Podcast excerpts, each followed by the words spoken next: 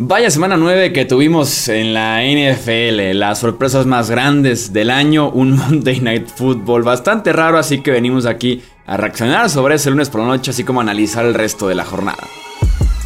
Hablemos de fútbol, hablemos de fútbol. Noticias, análisis, opinión y debate de la NFL con el estilo de Hablemos de fútbol.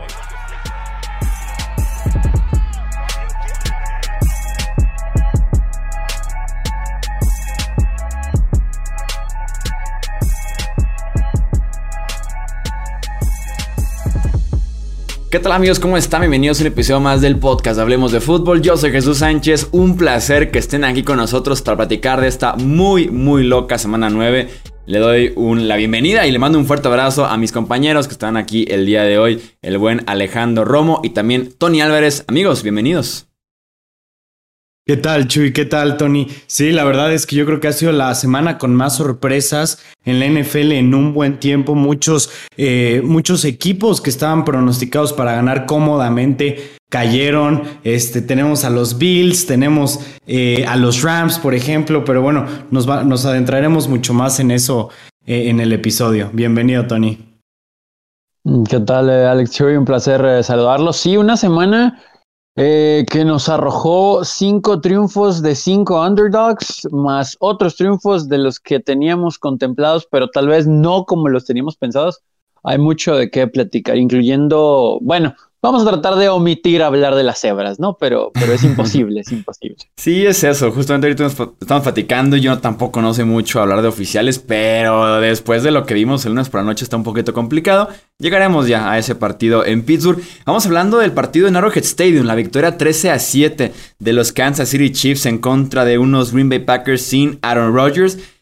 Eh, conforme se desarrolló este partido, un pensamiento tenía yo muy claro, que es este juego, con Aaron Rodgers, lo ganaba Green Bay. En ese sentido, la ventaja, la desventaja competitiva que representaba Rodgers, el tema de su vacuna, el contacto, el positivo y demás, eh, le termina, creo yo, pegando directamente al récord a Green Bay, como era de esperarse hablando del quarterback de los Packers. Eh, y Tony, mm, no dejo de pensar en eso. Green Bay con Rodgers hubiera ganado este partido que estuvo muy cerrado hasta el final.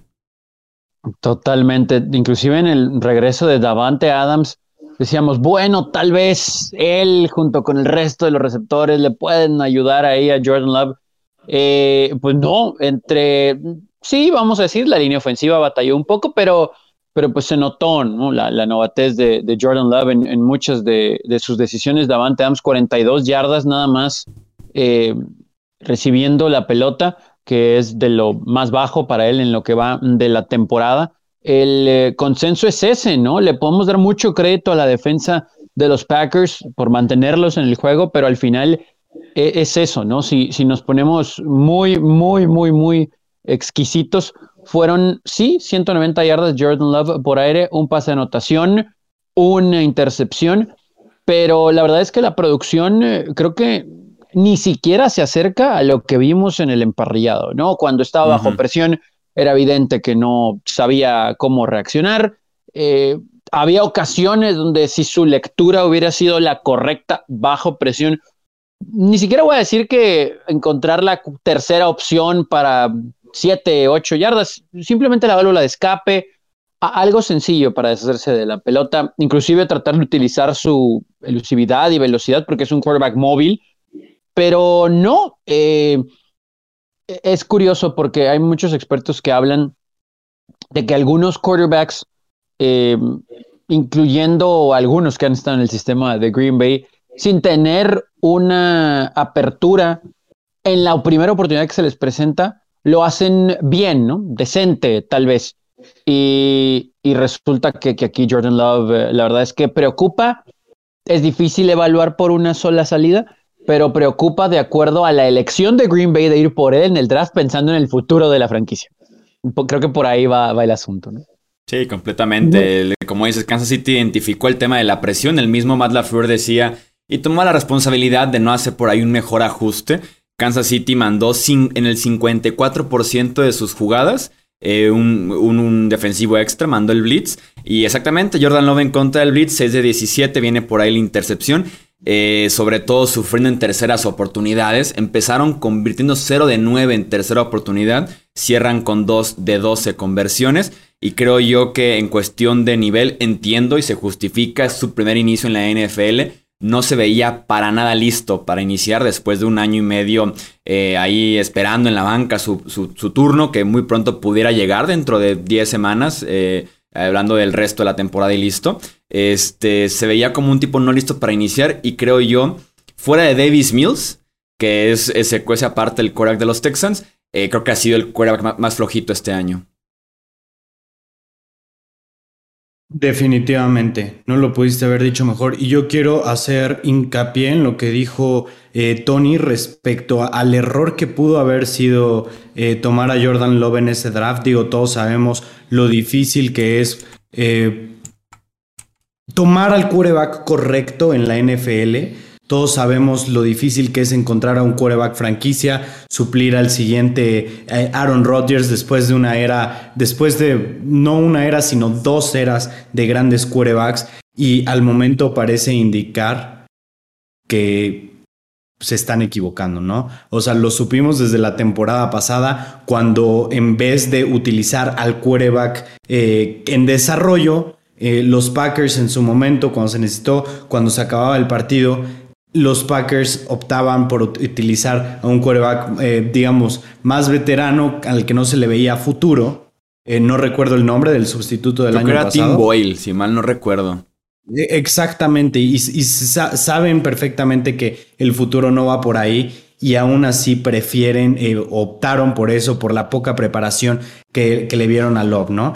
Y creo yo que desde el principio del draft se sabía que era algo estilo Trey Lance, o sea, un jugador al que se necesitaba moldear mucho, que tenía el talento, pero que necesitaba de mucho, mucho coacheo de NFL, como muchas veces llegan eh, bastantes prospectos. Eh, desafortunadamente, no, no se ve nada en Jordan Love. Desafortunadamente no estiró el campo, no encontró los receptores fácil. Yo sé que este no es el cuerpo de receptores más talentoso que hay, pero aún así yo creo que quedó mucho a deber, ¿no?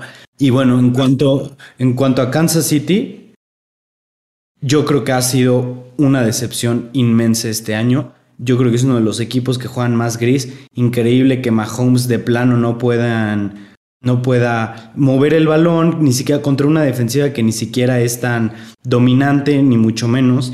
Y Kansas City parece que desde el Super Bowl fueron descifrados, los encontraron la manera de detenerlos y ya no se ve una chispa ofensiva, ya no se ve el juego vertical que antes se tenía, eh, que antes se tenía al 100, ya no se ve la facilidad de Mahomes de hacer todo todo, realmente más bien, ya no se ve esa chispa del equipo y creo yo que, digo, no quiero, no quiero definir antes, de, antes que nada, pero pues creo yo que esto nos, nos debe enseñar a antes de llamar a un equipo que gana un Super Bowl dinastía, yo creo que hay que esperarnos, ¿no? Porque los Chiefs parece que van a estar muy lejos de, de construir una dinastía. No, y aparte batallan contra una defensiva de Green Bay que no tenía a Jair Alexander, eh, su esquinero número uno, Eric Stokes, que se lesiona en el calentamiento, su esquinero número dos, Kenny Clark sale de este partido, Cyrus Smith, su mejor pass rusher, y después de ese touchdown con el que abren el partido,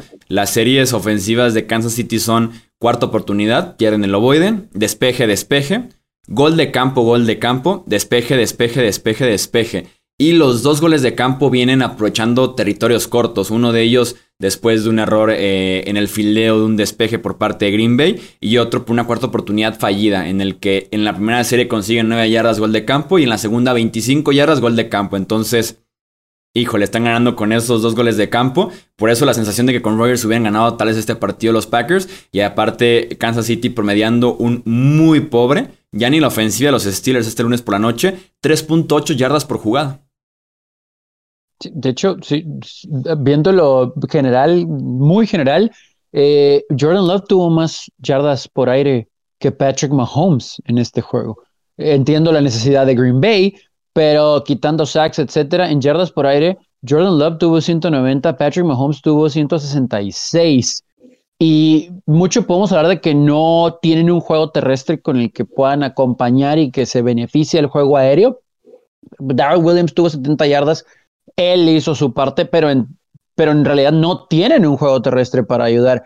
Y es curioso porque ya, ya se, se puede leer lo que va a hacer este equipo y vuelvo a lo mismo, no me quiero ir tan lejos ni tampoco profundizar tanto porque si no nunca vamos a terminar este episodio, pero aún en el año en que ganó el Super Bowl con una defensa buena, había muchos cuestionamientos de esa defensa porque sabíamos que no había problema con la ofensiva, pero al final era, ok, es Hill y es Kelsey, ¿qué va a pasar cuando logren descifrar cómo opera esto?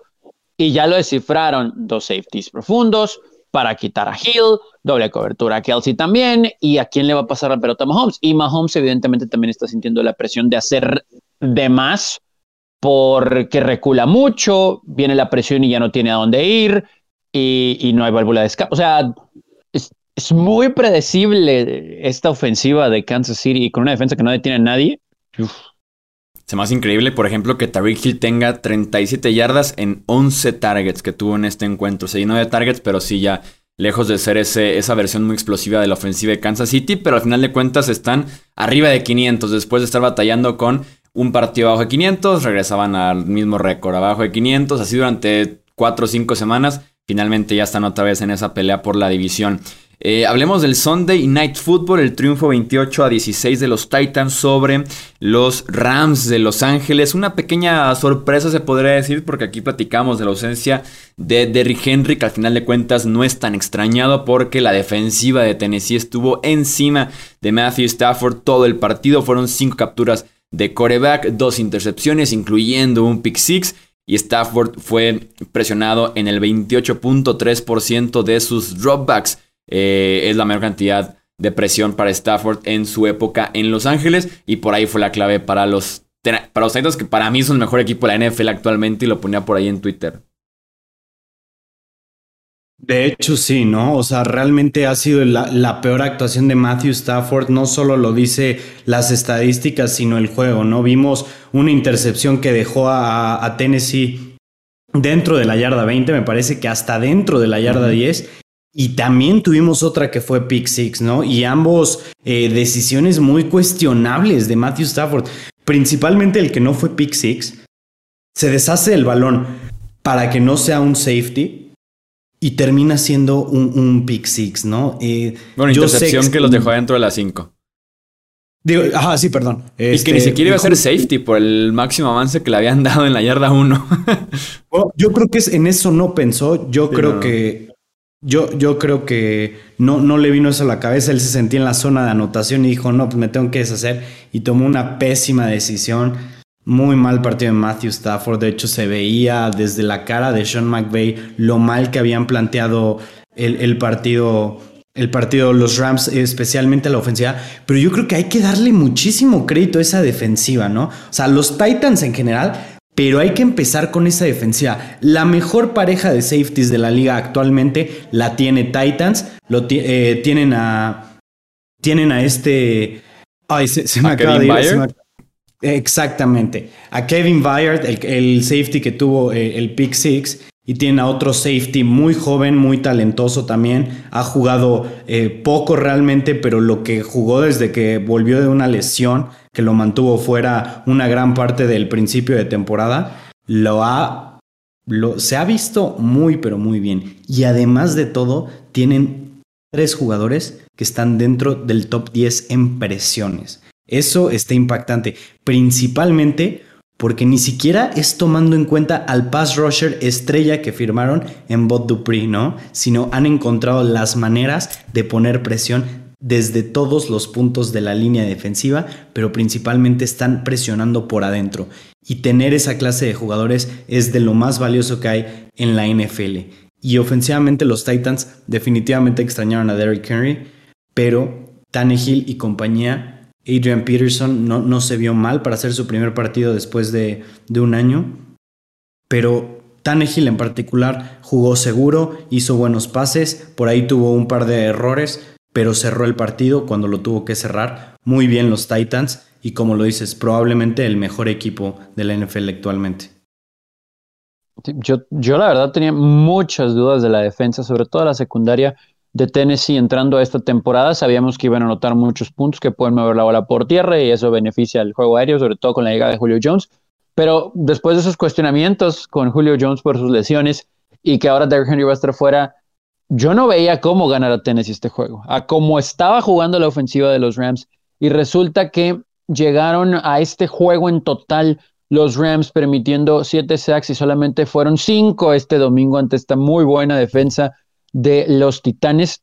Me tengo que quitar el sombrero y me callaron la boca. Si estos Titanes ante esta poderosa ofensiva de los Rams jugaron más que bien, eh, yo creo que sobre todo por cómo jugó Buffalo, y hablaremos de ellos en unos momentos, sí tiene que ser Tennessee el mejor equipo de la conferencia. Baltimore sí lo veo un escalón abajo, al menos ahorita, pero la verdad es que los Titanes bien y, se benefició obviamente la ofensiva de lo que hizo esta defensa, porque tampoco es como que Ryan Tannehill tuvo muchas yardas, fue un juego discreto para él, ni siquiera llegó a los 20 completos, 19 de 27, apenas llegando a 143 yardas y después de anotación, pero, pero no se tuvo que hacer mucho más para ganarle a este equipo. Ya con, con todos sanos y completos, podemos decir que sería más nivelado, pero la verdad es que los Titanes han conseguido victorias en contra de equipos que nos hemos quedado con muchas dudas antes del encuentro, inclusive han sido de visitantes y les tenemos que poner palomita, ¿no? La Indianapolis no fue nada sencillo y la defensa también tuvo mucho que ver, más allá de que Carson Wentz ayudó. Y esta de los Rams, evidentemente tiene que estar allá arriba, ¿no? Por algo tienen siete victorias. Eh, y sin Derrick Henry, y a cómo se ve el calendario el próximo mes y medio, que es bastante accesible, con AP y este tándem, pero con un AP fresco, como decías Alex, porque no ha jugado. Eh, digo, no es de Adrian Peterson 2007, pero, pero no creo que sufran ya tanto, ¿eh? como yo los veía hace una semana diciendo que esos dos juegos en contra de Indianapolis los iban a salvar a lo mejor y no. Sí, no, aparte han jugado de formas y ganado también de formas muy diversas, ¿no? Con Derrick Henry, con Tannehill, esta vez un poquito más orientado hacia la defensiva. En ese sentido, también un montón de crédito para lo de Mike Vrabel desde que llegó, sin mucha experiencia realmente como coach, más bien en colegial un poquito, con los Texans un rato, eh, cambió la cultura, estableció un estilo completamente diferente para Tennessee y es el que los tiene actualmente, insisto, ganando de formas muy diferentes, muy parecido a lo que lograba con su ex equipo, pero como jugador, o sea, en el caso de los Patriots, ¿no? Eh, de la época dorada que tuvieron esa franquicia. Eh, seguimos con un partido del norte de la AFC, el triunfo bastante convincente de los Cleveland Browns frente a los Bengals por marcador de 41 a 16, eh, sobre todo un partido en el que el enfoque estaba en la historia de Odell Beckham Jr., ¿no? Todavía en duda de si salía o no, si era cortado o no. Al final de cuentas es cortado apenas este lunes por la tarde. Eh, y Mayfield, pues sin mucha presión encima, tal vez no es el partido más espectacular, pero sí se siente mucho más cómodo Mayfield repartiendo el balón como lo hizo, ¿no? Son eh, ocho diferentes jugadores que tienen recepción, ninguno más de cinco targets en el partido. Un touchdown eh, largo de 60 yardas con Donovan Peoples Jones. También Cleveland anota más de 60 yardas por tierra. También más de 60 yardas a la defensiva con un pick six de 100 yardas de Denzel Ward. Un partido muy completo con Cleveland que de alguna forma nos recuerda este buen nivel y además el potencial que tiene este equipo de los Browns. Mientras que Cincinnati en cuestión de 15 días pasó de ser primer sembrado en la AFC a ser sótano del norte de la americana. Sí, este equipo de los Browns, eh, como dices, es, es, lo que creíamos que iba a ser. Al menos así se vieron en contra de Cincinnati, que es un buen equipo, pero tal vez cierta inexperiencia, ¿no? En, en algunas áreas, y es lo que mostró Browns. Baker Mayfield tuvo un juego también sencillito. Fueron 14 de 21, apenas arriba de 200 yardas, dos touchdowns, pero Nick Chubb, el juego terrestre, facilitando que se abra el juego aéreo. Una defensa que va a la pelota y a la presión al mariscal de campo. Esto es lo que esperábamos de los Browns toda la temporada y lo platicamos aquí en el podcast de previo de la semana.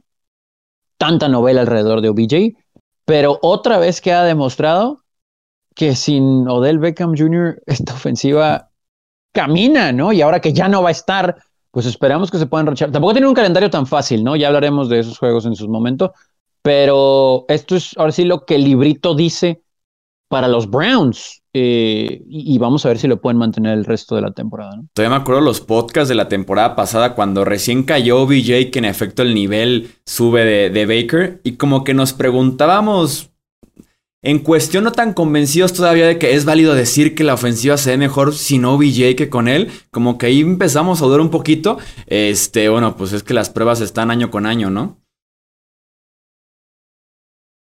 Definitivamente. O sea, es increíble y no me puedo explicar por qué OBJ debería de ser un wide receiver que te ayude a estirar el campo, que te ayude a encontrarlo en, rutas, digamos, eh, de doble movimiento principalmente, mucho first down, mucho, mucho pase intermedio. Digo, si hacía eso con Eli Manning en, en el peor momento de, de su carrera, yo creo que yo esperaría que Baker Mayfield, después de haber tenido un año de altibajo, sí, pero donde ha hecho lo suficiente para ganar, yo creería que se puede recargar un poco en Odell Beckham. Y yo no, entiendo cuál, cuál es el problema ahí, ¿saben? ¿saben? Porque no tienen otros receptores que, digamos, estén opacando a Odell Beckham, ni mucho menos, que no le puedan dar el balón como le pasaba a Stephon Dix en, en Minnesota, por ejemplo, ¿no? Que le daban el balón, que le daban el balón a, a este Adam Thielen de más y este Fondix terminaba con pocos targets en el partido, etcétera, etcétera. No entiendo por qué, la verdad. ¿Os estás hablando de que el grupo de wide receivers de los Browns debe de ser de los más grises de la liga? Ahora, o sea, fuera de, de, OBJ, que bueno, ya lo cortaron el día de hoy. Y es increíble que simplemente no puedan encontrar las maneras en el sistema de darle el balón, ¿no? Y creo yo que Tal vez sea un problema de Kevin Stefanski, ¿no? Tuvo ya ese problema, si se enfrentó a este problema con Stephon Dix, justamente con el ejemplo que acabo de usar, tal vez sea el problema que simplemente no sabe explotar a los receptores superestrella. Esa es una, digamos, hipótesis que, que, ayer, ayer estaba sacando que me parece increíble porque es un buen coordinador ofensivo, pero simplemente no ha podido, no pudo hacer brillar a Odell Beckham, no pudo hacer brillar a Stephon Dix y bueno, ahora pues ya la novela se termina en un rompimiento un poco duro para, para los Browns y también para Udell Beckham, pero pues si juegan mejor sin él, pues igual ya hasta se, fueron, se vieron beneficiados, ¿no? Sí, el mismo, Stefanski también decía entre semana que sentía decepción cada vez que no puede explotar justamente un jugador tan talentoso haciendo referencia a OBJ. Y más que tal vez el no el no tener esa capacidad yo lo plantearía más bien como un su sistema no se presta tal vez a que el receptor número uno brille tanto, teniendo una muy buena línea ofensiva y un sistema que se presta para correr excelente la bola y depender un poquito más del rollout, del play action en lugar de alimentar un solo receptor. Entonces, creo que va más por tema de sistema que por capacidad. Pero si el mismo Stefanski quizá que tenía cierta decepción de no poder utilizar tanto a OBJ y que la ofensiva pues sea mejor sin él. Y sí, ¿eh? o sea, yo creo que también se cuando está en el campo se presiona mucho Baker a, a, buscarlo en varias ocasiones y muchas veces lo, lo, busca cuando está cubierto y no tiene producción y luego no lo voltea a ver cuando está libre. Es, es muy raro lo que, lo que pasa ahí. Pero bueno, yéndome rápido a la defensiva, eh, ¿qué nivel trae Denzel Ward? Eh? ¿Qué nivel trae el cornerback? De verdad, opacó a llamar Chase todo el partido, les hizo un pick six, pero no solo eso, me parece que en las últimas seis semanas no ha permitido más de 30 yardas recibiendo. Eso es un número impactante. De verdad, yo creo que está jugando al nivel más alto de su carrera. Y los Browns a la defensiva se vieron muy superiores a lo que habían estado jugando. Eh, y creo yo que ya empezamos a, tocar campana de desesperación en, en, Cincinnati, ¿no? Porque justamente lo hablamos de qué iba a pasar, si iban a tomar la, la derrota como los Jets, como la tomaron los Titans, justamente de, de agarrar y ponerse las pilas y, a partir de ahí hacer un parteaguas en, en su temporada, o si se iban a dejar caer por eso y pues al menos un partido después que se vieron muy mal parece que sí les está afectando. Creo que este es el mejor partido de la defensiva de los Browns, la que nos imaginamos en el offseason, que seamos muy buenos nombres, falta todavía verlos en el campo. Creo que este sí es el mejor partido porque mencionas a Denzel Ward. Greg Newsom, el novato de primera ronda, jugó muy bien como segundo esquinero. Troy Hill eh, tuvo tres capturas de quarterback como esquinero número 3. Incluso John Johnson hizo jugadas que eso no era tan común últimamente. Entonces, creo que esta sí es la mejor versión que le hemos visto a Cleveland. Y ese potencial que tiene su defensiva, que en el papel lució muy bien, en el campo no había lucido tan bien, pero que se vio excelente en contra de los Bengals. Y si bien Miles Garrett solamente tuvo un sack y medio en el juego, eh, su presencia en contra de los Bengals siempre queda aprobada. De seis juegos en contra de ellos, eh, los Browns han ganado cinco. Entonces también tiene mucho que ver eso, conoce los matchups, etcétera. Y para complementar lo que mencionaban de OBJ, eh, justo eso iba a decir, que también creo es mucha presión.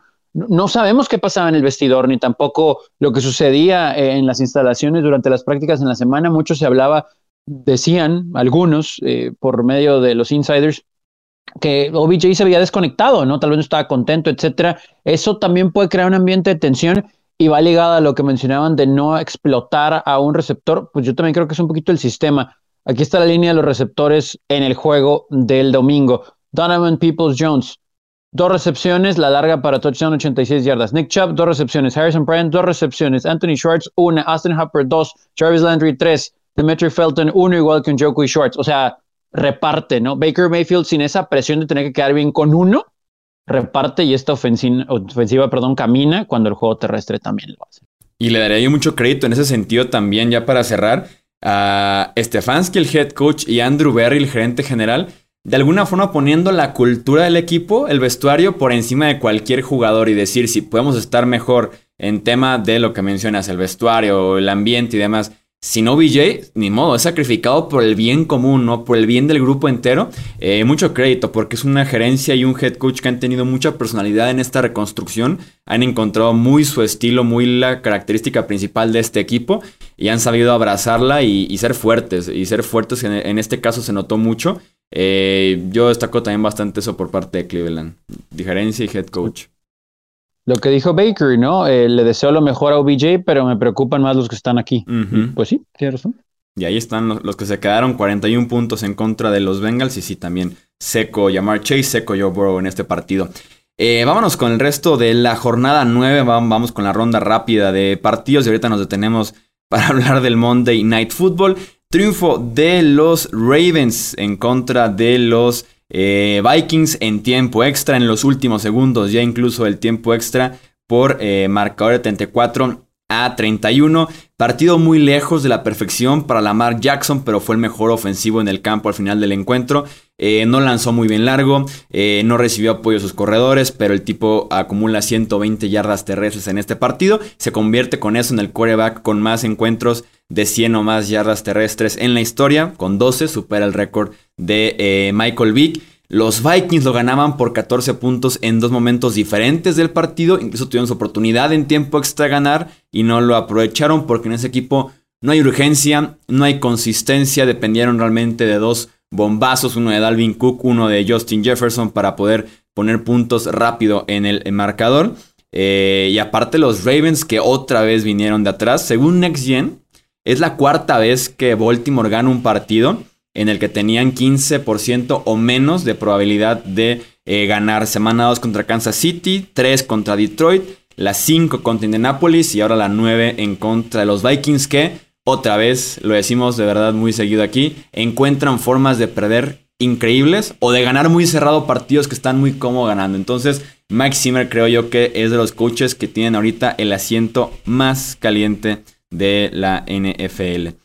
Eh, platícanos, Tony, del triunfo sorpresivo de los Broncos en Dallas. Yo sé que aquí eh, Alex va a tener un comentario, así que voy veloz con el panorama general. Eh, esto que nadie lo teníamos, ¿no? Nadie lo teníamos. Llegó un momento en el último cuarto, a la mitad del último cuarto, que los Broncos tuvieron ventaja de 30-0. los Cowboys no perdían un juego por 30 puntos en casa desde el 2001. Y Dak Prescott, la verdad, él dijo después del encuentro que no tuvo nada que ver su lesión, que no regresó y todavía estaba tocado, pero sus números pues, hasta la mitad del último, o sea, la verdad esas 232 yardas están súper maquilladas por la ventaja que ya tenían eh, los Broncos. En cuarta oportunidad, los Cowboys nada en ejecución pésimo, inclusive hubo jugadas en las que Dak tenía al hombre y entre presión, eh, mala decisión, en los pases, es más, ni siquiera voy a decir que los voló, ¿no? O sea, quedaban muy cortos así, inclusive en las primeras series ofensivas lo vimos, y llegó un momento en el que se fueron rezagando en el marcador y la defensa de los Broncos jugó, jugó como hemos esperado que, que jugara consistentemente en la temporada, ¿no? Ya hablaremos de los standings del oeste, de la americana, pero los Cowboys de verdad que decepcionaron en casa feo, insisto, esas yardas al final son de basura porque jugaron más que prevent los Broncos con ventaja de 30 puntos en los últimos 8 minutos del juego. Nada más quiero mencionar algo rápido aquí. No es por tirarle a nadie más que a Mike McCarthy, pero qué inconsciencia, ¿no? Tu quarterback se perdió la semana pasada por, un, por una lesión y te están ganando 30, 30 a 0 y lo pones a jugar los últimos 5 minutos a que nomás infle sus estadísticas para que se vean bonitas, para que no vean que te ganaron 30 a 0, se me hace una decisión súper inconsciente de parte de Mike McCarthy, de parte de Kellen Moore y de, y de parte de Dak Prescott de salir y exponerse así, sobre todo en la manera en la que lo estuvieron castigando en el partido. Platícanos, Romo, de una vez ahí contigo del 24-6 triunfo de Nueva Inglaterra en contra de Carolina. Vimos a los Patriots que al parecer ya están despertando. Bill Belichick se enojó por el comentario que hice en el podcast en su momento de que estaba pareciendo que era una farsa y han tenido ya que son tres partidos consecutivos donde están convenciendo a la ofensiva y a la defensiva. Eh, claro, jugaron contra los Jets, que eso pues, lo podríamos eh, poner como que jugaron contra un equipo colegial, pero, pero ya van tres partidos buenos. Eh, por ahí igual y me gustaría nomás sacar a, tema tantito. vimos a Mac Jones en una polémica que al parecer mucha gente interpreta que, que Brian Burns, el defensive end de, de los Panthers, al parecer lo lesiona después de que le hace el sack este Burns a, Mac. Mac le agarra el pie y se tuerce Brian Burns y dicen que, lo, que fue una jugada eh, sucia de parte de Mac Jones. Eh, quisiera, la verdad, escuchar sus opiniones. Creo que aquí es la interpretación 100% ahora sí que desde el sillón de la casa. Yo me dio la impresión desde antes de escuchar a Mac Jones decir que esa era su versión eh, que creía que Brian Burns tiene el balón. Y como coreback en el campo agarras al tipo del pie y te das cuenta que no está cayéndose, que no estás logrando el tacleo, pues, yo creo que se hizo fácil girarse como para intentar tirarlo. Yo sí compro la versión de que él creía que Burns tiene el balón después de que provoca el sack y el fumble, pero sí creo que Mac Jones va a ser multado el sábado, que es cuando llegan las multas de la liga. Sí, yo algo similar, no, no sé si el hecho de decir creía que tenía la pelota ya fue más como para maquillar la situación, pero tampoco creo que haya sido con dolo. Eh, y va un poquito lo que decías, Chuy.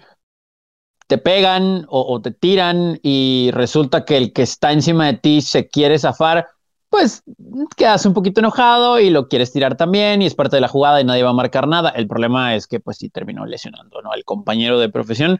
Eh, yo creo que Mac Jones se siente mal, inclusive ya lo publicó y demás, entonces creo que Creo que no va a pasar de ahí con su respectiva multa, pero no creo que haya sido con la intención de, lesionar al rival, ¿no? Y aparte creo que le ayuda el hecho de que no tiene el historial, ¿no? Si tuve, ahora sí que si fuera otro jugador que ya sabes que es un amo con su, qué sé yo. Amo con su, ¿no? Ah, y, qué fácil el ejemplo de su todos. Este, ya dices, es, automáticamente intencional, ¿no? Pero con Mac Jones, pues no tienes ahí el caso.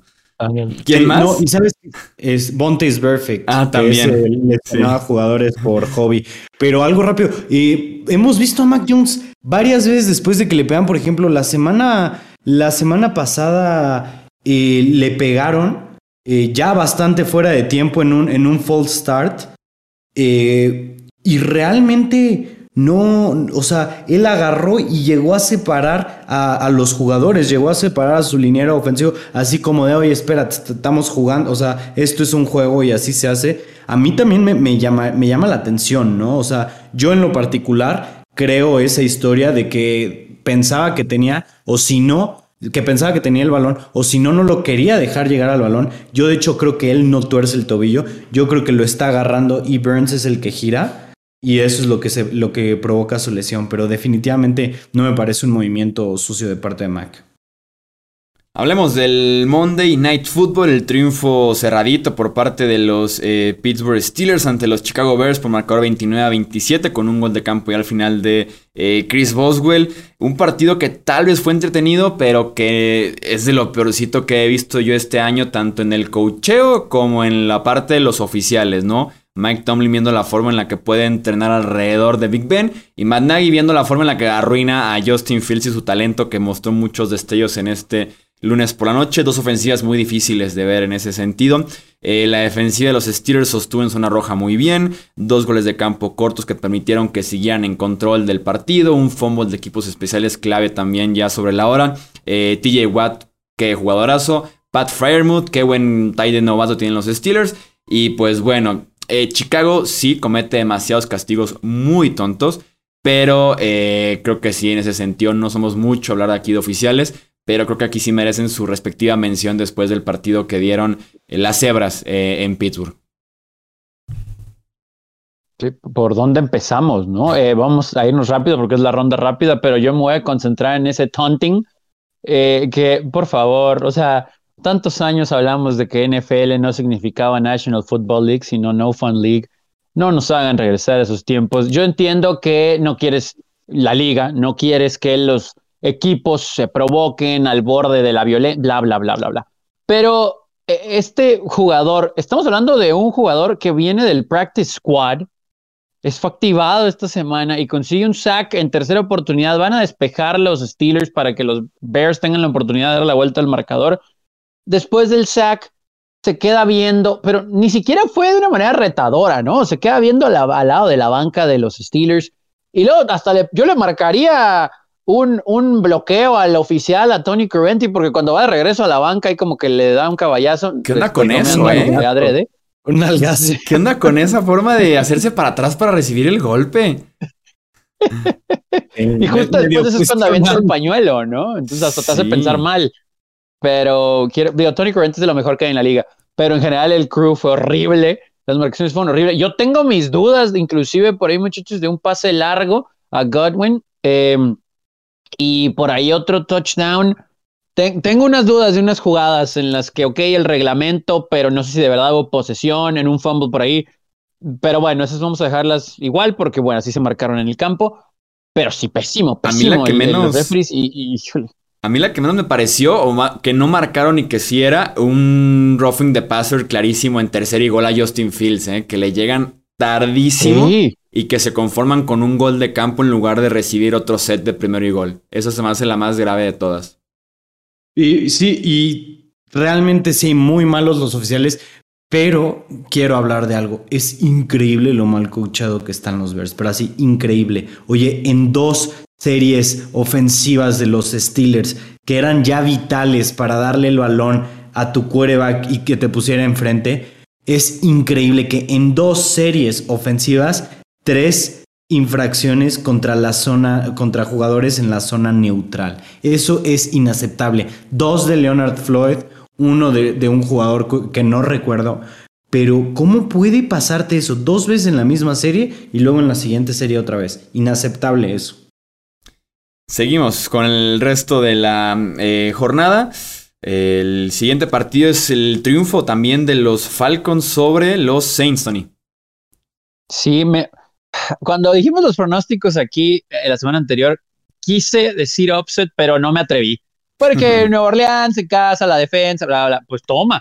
Eh, no voy a decir que viejo shootout como Ryan contra Breeze, pero fue agradable ver un equipo de Falcons que sin Calvin Ridley, porque está tratando asuntos personales, eh, pueda mover la pelota, ¿no? entiendo que los dos tienen limitantes, sobre todo a la ofensiva. El equipo de Nueva Orleans ahorita más allá de las armas que puedan ser Camara y Hill en ciertas ocasiones.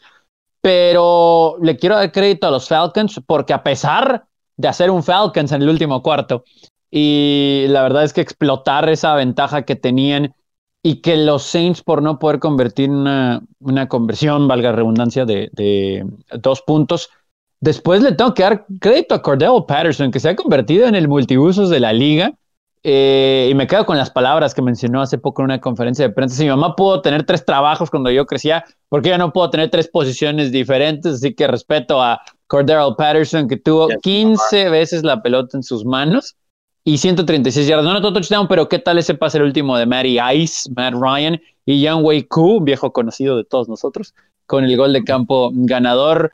E, este tipo de juegos me hacen creer que los Falcons pudieran competir. Yo sé que es muy temprano para decir que si hoy terminara la temporada, pero si hoy terminara la temporada, los Falcons estarían en playoffs, ¿no? Entonces, bueno, vamos a darles el crédito. Y los Saints, también les quisiera decir que estoy preocupado, pero hubo momentos en los que movieron la bola con su cosa esa rara que llaman posición de mariscal de campo entre Simeon y los ratitos que estuvo Hill, así que tal vez ahí pueden competir. ¿Por qué le dices tan feo a Simia? el tándem, el tándem es la cosa rara. Al final de, al final de cuentas, al final de cuentas remontaron, pero sí, se quedaron cortos por Coradel Patterson, ¿no? Que, que tuvo un partidazo, como mencionas. Eh, Romo, ¿qué pasó con Buffalo que perdió 9-6 en contra de Jacksonville? Me gustaría saberlo a mí también. No sé qué pasó con Buffalo, definitivamente. Oye, un juego contra el peor equipo de la NFL fácilmente y lo pierdes de una manera tan desagradable. Por ahí Chuy dijo en el podcast de, de en las previas de la, de la semana que, que Josh Allen se podía convertir en el primer jugador en saquear a una persona con su propio, o sea, con, el mismo, nombre, exactamente, ¿no? Pero Josh Allen no solo saqueó, sino también interceptó y recuperó un fumble de Josh Allen. Entonces todos estábamos volados con, con esa situación. Pero ya hablando, hablando más serio del análisis, eh, algo preocupante lo de Buffalo. Ya es la segunda semana consecutiva que van contra un equipo de una victoria en toda la temporada en la que simplemente no pueden mover el balón en lo absoluto en la primera mitad al menos. La semana pasada contra Miami se vieron mejor en la segunda mitad, pero la primera mitad también la, arrancaron muy lento.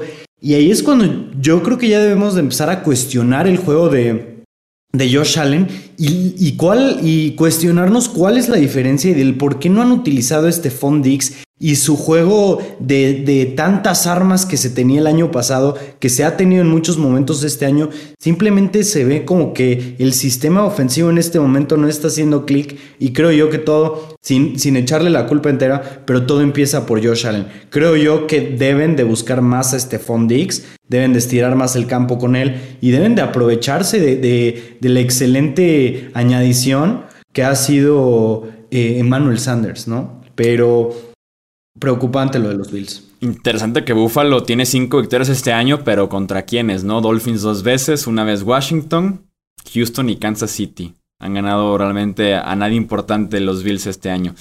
Eh, Las Vegas en contra de los Giants de Nueva York, victoria justamente para eh, los Gigantes 23 a 16. Mencionabas, Tony, lo que pasaba con los Raiders después de la semana de descanso. 0-5 después de semana de descanso en las últimas 5 temporadas y 3-16 en las últimas 19.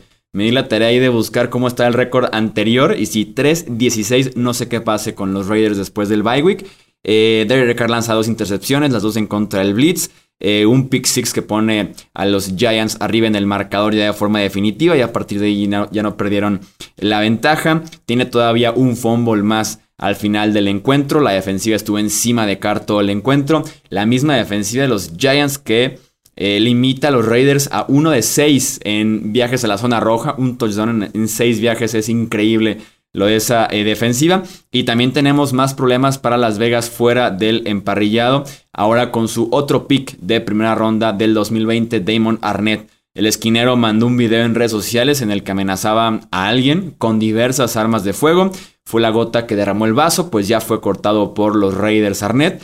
Y además se reportó, añadiendo a esto, que tan solo el año pasado, en un mismo mes, Arnett estuvo involucrado en cuatro accidentes automovilísticos fuertes, con carros rentados, en un mismo mes el año pasado, así que después de solamente 13 partidos, adiós al pick de primera ronda de los Raiders, que también firmaron ya a Deshaun Jackson, el wide receiver.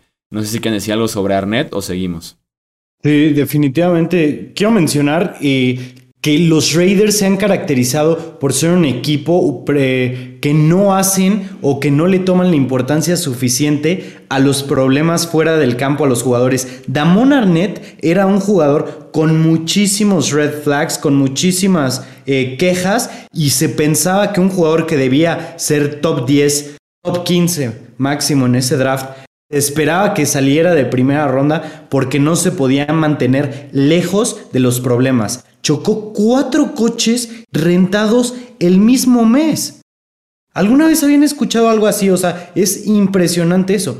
Y los Raiders, por ignorar este tipo de cosas, se están viendo forzados a deshacerse de dos primeras rondas del año pasado. Eso es, eso es algo de verdad impresionante. Creo yo que nunca antes lo había visto. ¿Y qué manera, para ya nada más para cerrar esto, qué manera de dispararse en el pie los Raiders, ¿no? Todo iba saliendo bien esta temporada. Bueno, empezamos lo de Gruden. Una semana después, lo de Henry Rocks. Unos días después, lo de Damon Arnett. Ya, ya, o sea, los Raiders se tienen que sabotear. De hecho, yo no sé cómo no supimos de esos incidentes desde antes, ¿eh? porque esas cosas se hacen públicas y hasta ahorita, ¿no? Se, se, conocen. Y si ese es el ciclo, no soy Raider hater, sí soy, pero, pero no es el comentario mm. aquí. Eh, por eso es el ciclo de, de los Raiders juegan bien, se ilusionan, parece que van para arriba y luego algo así pasa. Derek Carr lo ha hecho muy bien, pero tiene su peor juego en ¿qué? temporada y media y otra vez van para abajo y así es el ciclo de Rivers en los últimos cinco o seis años. Sí, por algo están en esas posiciones siempre, ¿no? Fuera de playoffs constantemente. Eh, platícanos del triunfo Tony 27-24 de los Chargers en Filadelfia. Lo dijimos aquí la semana anterior. Si Justin Herbert juega bien, independientemente de lo que suceda del lado defensivo, los Chargers van a ganar. Eso fue lo que pasó. Justin Herbert, 32 de 38, 356 yardas, 3 touchdowns totales, uno corriendo él, dos pasando la pelota, no tuvo intercepción y bajo presión, según Pro Football Focus, nueve ocasiones tuvo jugadas en las que tuvo que pasar la pelota y tuvo rating perfecto en el juego en contra de este equipo de Filadelfia que le podemos dar algo de crédito por mantenerlo cercano, por empatarlo sobre el final, pero honestamente los Chargers movieron la pelota bien, inclusive dándose el lujo, eso evidentemente entre comillas, de en cuartas oportunidades en dos ocasiones no convertir. A lo que voy es que los Chargers movieron la bola, pudieron anotar más, creo que pudieron poner este juego eh, cerrado desde antes de la última posesión, pero le tenemos que dar crédito obviamente a otra vez los pantalones de Brandon Staley. Esa es la identidad de este equipo. Este juego con Anthony Lynn lo perdían mm, con los ojos abiertos, ni siquiera cerrados, con abiertos. y ahora es, es otra mentalidad, es otra idea. Inclusive de decir, si no convertimos en cuarta, confío en mi defensa, que también alcanza esto para ganarle a Filadelfia. Ya nos dimos cuenta que equipos como New England no. Entonces hay que taclear mejor y cosas por corregir. Eh, hay detalles todavía, hay lesionados sobre todo en la secundaria, pero era una victoria que tenían los Chargers que obtener. A ver qué pasa en contra de un equipo enojado de vikingos, pero si no, pues ellos se van a disparar el, del pie solos, ¿no? Ya hablaremos de eso en el próximo episodio. Buen bounce back tanto de Herbert como de los Chargers en general, ¿no? Después de dos derrotas al hilo, no se dejan caer. Tienen una victoria contra un equipo que la semana pasada jugó muy, pero muy bien. Bien de parte de los Chargers y nada más quisiera eh, mencionar, quisiera señalar que Rashon Slater, completa bestia. Sí, se mete, creo yo, la conversación. Es complicado un línea ofensivo que gana algún premio, pero debe estar por ahí recibiendo algún voto de segundo lugar, tercer lugar, aunque sea del novato ofensivo del año. Eh, Romo, platícame del triunfo 17 a 9 de Miami en contra de Houston con Brissett como su quarterback. Ahora sí me diste el, partido más aburrido de la semana. eh, pocas horas antes de, que empezara el partido, Tua tuvo una lesión más. Eh, ya ya dos esta temporada, dos lesiones distintas, y no pudo iniciar el partido. Jacoby Brissett, estuvo y el partido empezó muy, pero muy lento, muy aburrido. Y después se abrió por ahí con una intercepción. Y después los Dolphins poco a poco fueron eh, creando un, un liderato, un partido pocas emociones. Por ahí vimos a Miles Gaskin mejor. Creo yo que lo deberían de utilizar más.